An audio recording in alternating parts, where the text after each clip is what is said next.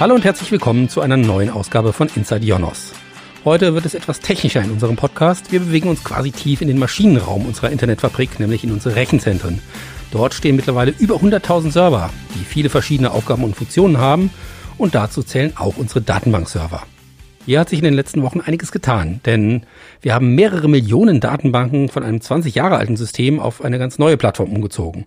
Und darüber spreche ich heute mit Anders Henke, Expert System Architect im Bereich Product Development Jonas Core und mit Christian Rosa, Datenbankadministrator im Bereich IT Operations Databases. Wir haben ja immer komplizierte Titel hier bei Jonas, daher zum Einstieg vielleicht die Frage mit bitte um eine kurze Antwort.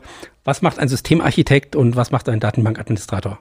Als Systemarchitekt ähm, berate ich sowohl die Kollegen aus der Entwicklung, aus dem Produktmanagement als auch aus dem Betrieb, wie man Dinge besser machen kann, was so ein bisschen neue Trends sind, was ein bisschen alte Trends sind, die man neu aufwärmen kann oder ein bisschen verbessern kann an der Stelle.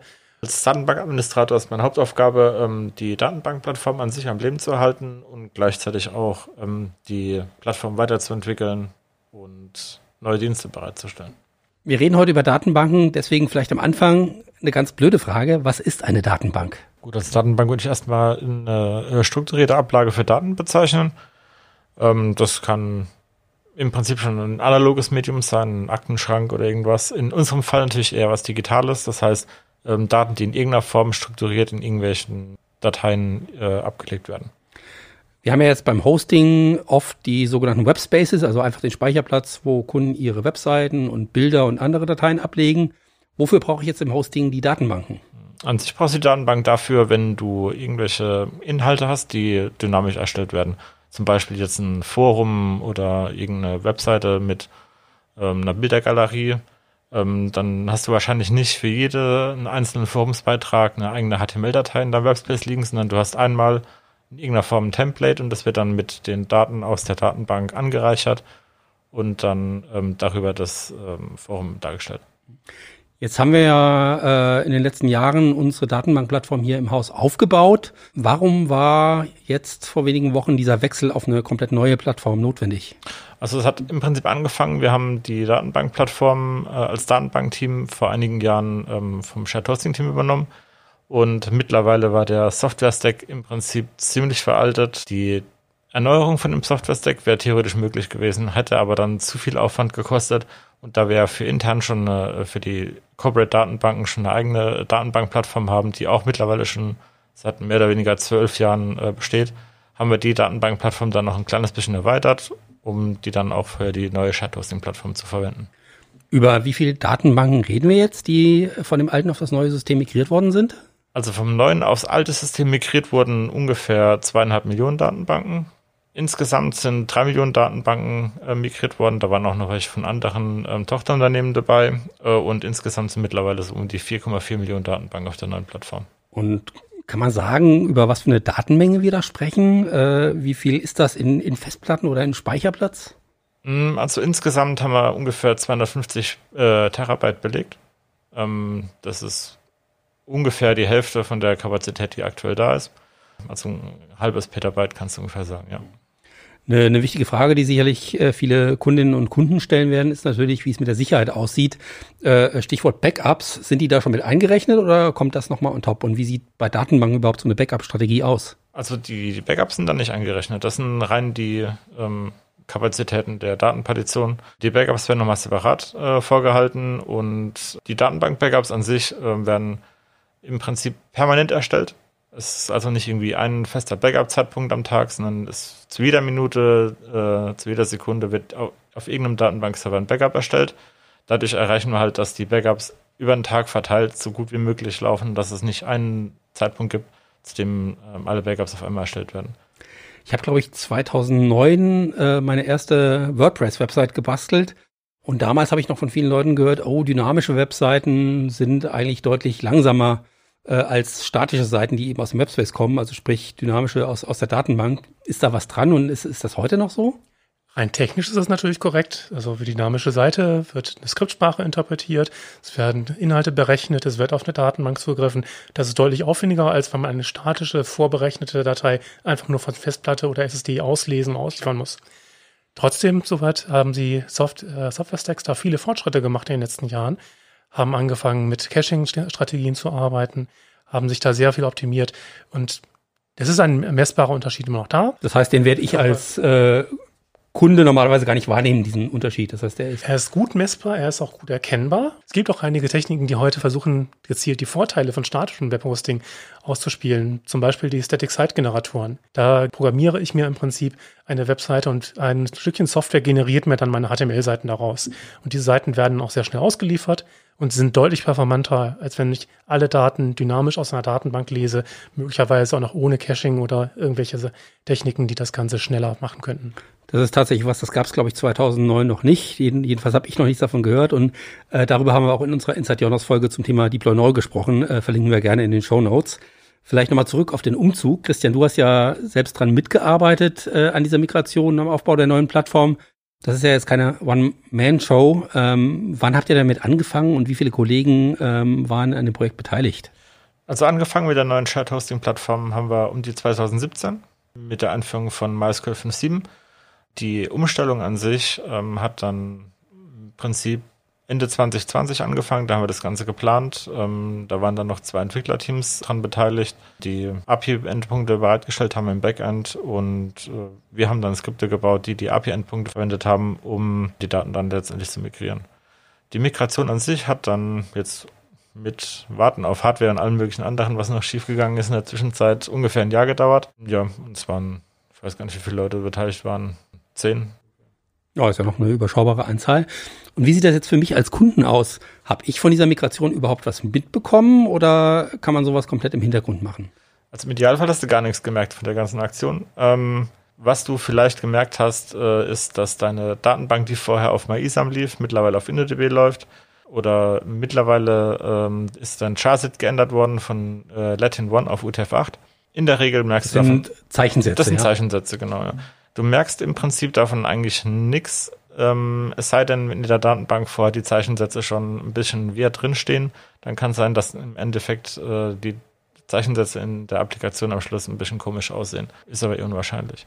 Was du auch noch gemerkt haben könntest, es gab so ein paar ganz kleine äh, Fälle, die nicht richtig gut migriert werden konnten, weil ähm, irgendwelche Sachen sich geändert haben. Früher in der alten MySQL 5.5 gab es noch eine Jahresspalte mit zwei Stellen die ist rausgefallen. Das heißt, dann ja, was früher mal als 04 für 2004 dargestellt wurde, wird jetzt halt als 2004 dargestellt. Wie, wie geht man dann mit so einer Änderung um bei der Migration? Ähm, Gerade bei diesem hier, das waren insgesamt, glaube ich, 15 Datenbanken, die haben wir einfach umgestellt.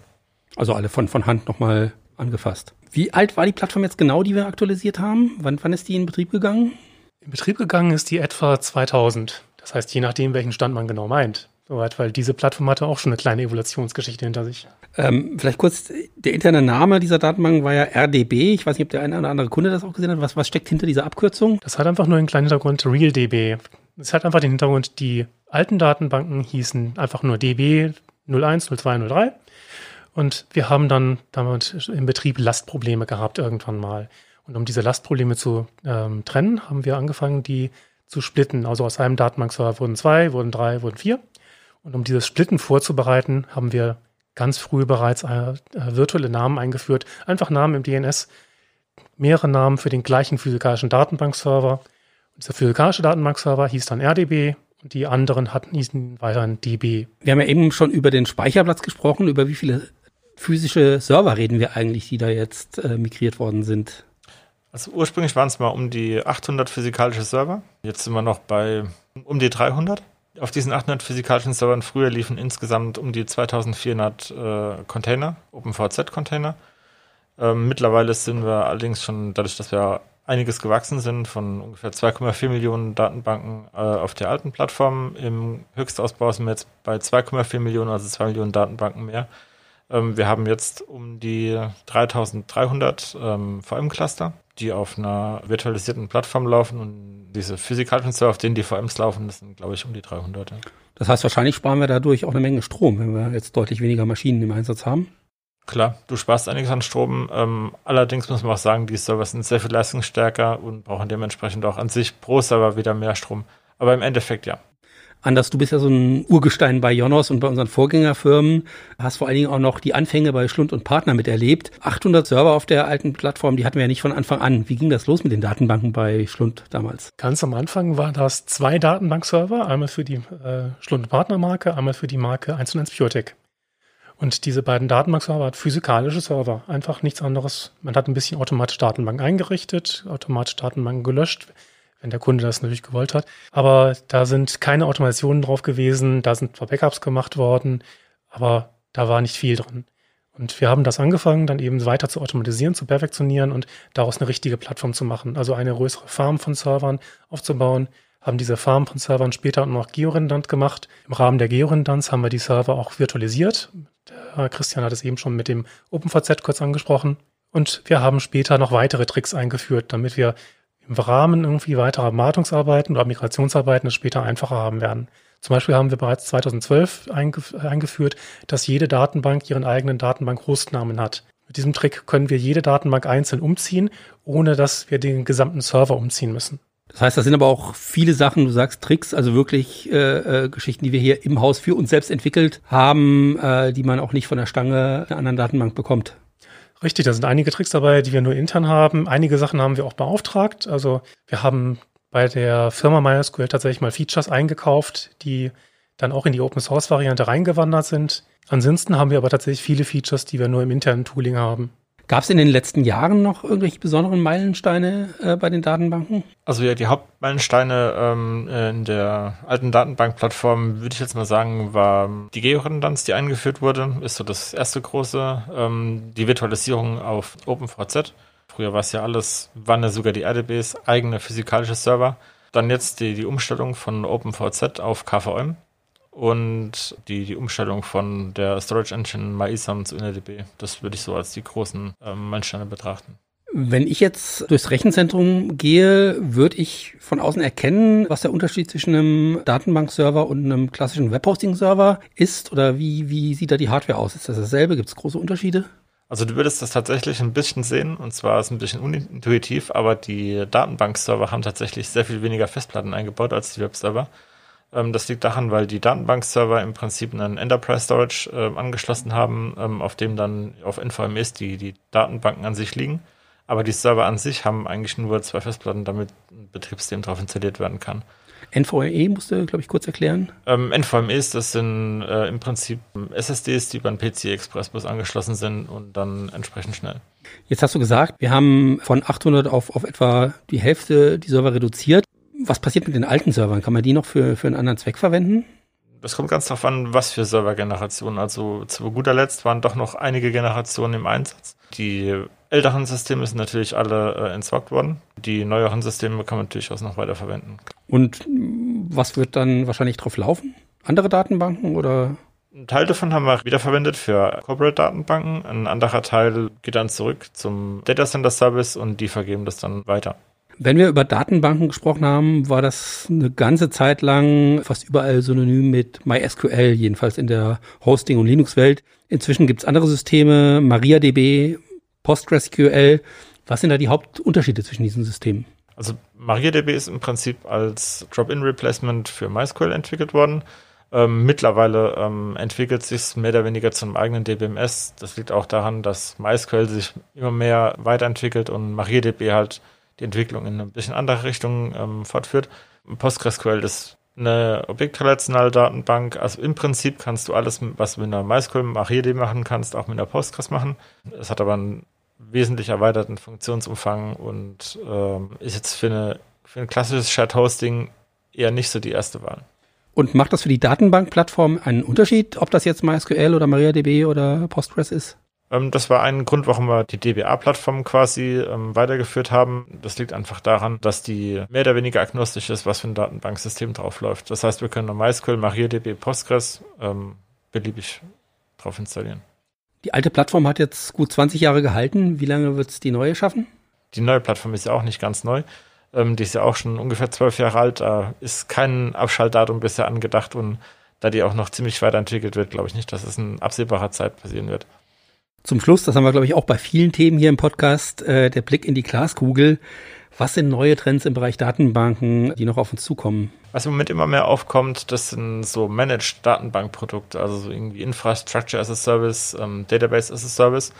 Nicht relationale Datenbanken sind auch immer mehr im Kommen. Ähm, das ist jetzt allerdings beides nicht unbedingt der klassische Fall für ein Shared Web Hosting, wie wir es hier haben. Database as a Service ist eher so ein reines Cloud-Produkt. Jemand eine Cloud-Instanz schon, äh, eine Compute-Instanz äh, auf einem Cloud-Provider hat, will auch vielleicht eine Datenbank dazu haben. Ähm, die ganzen äh, nicht relationalen Datenbanken oder NoSQL-Datenbanken ähm, eignen sich oft für ganz besonders große Datenmengen oder für sehr spezielle Anwendungsfälle und sind deshalb nicht unbedingt fürs Shared Hosting zu verwenden.